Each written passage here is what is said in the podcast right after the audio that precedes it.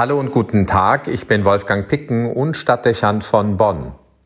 Vom untreuen Verwalter spricht heute das Lukasevangelium. Er wird von seinem Herrn zur Rechenschaft gezogen und mit der Ankündigung konfrontiert, dass er nicht mehr länger Verwalter sein wird. Der Mann ängstigt sich vor den Konsequenzen.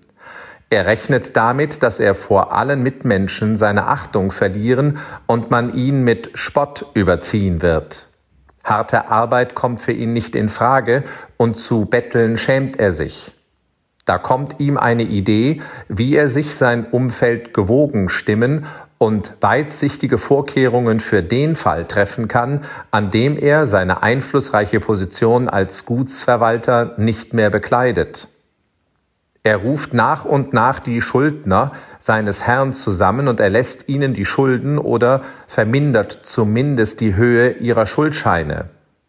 Mit dieser Großzügigkeit erwirbt er sich die nachhaltige Sympathie seines Umfeldes und fördert er ihre Bereitschaft, ihm in der bevorstehenden eigenen Krise beizustehen.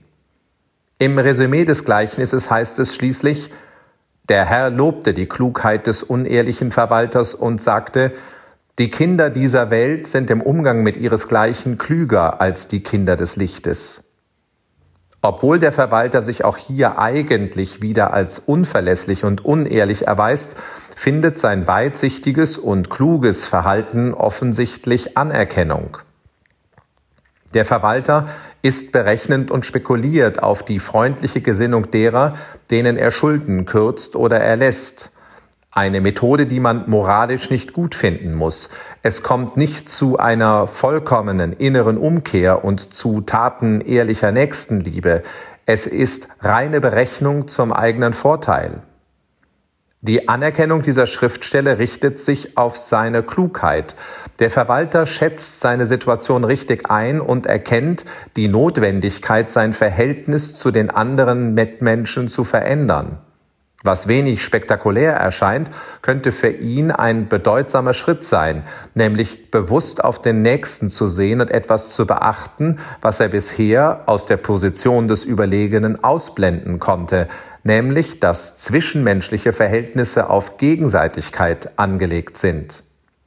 Die Krise verändert ihn also und macht aus dem rein egoistischen Solitär einen Menschen, der die Bedeutung des Miteinanders erkennt.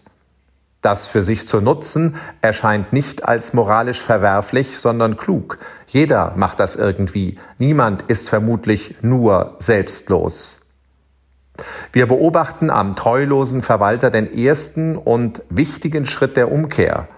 Der Egomane öffnet sich in das Verhältnis zu den anderen, statt sich in seiner falschen Orientierung zu verrennen und am Ende im Spott der anderen unterzugehen. Vergleichbare Klugheit wäre denen zu raten, die in der großen Politik vor dem persönlichen Kollaps stehen. Und auch jedem von uns wäre zu wünschen, dass er im richtigen Moment klug ist, statt in Besserwisserei und Isolation unterzugehen. Wolfgang Picken für den Podcast Spitzen aus Kirche und Politik.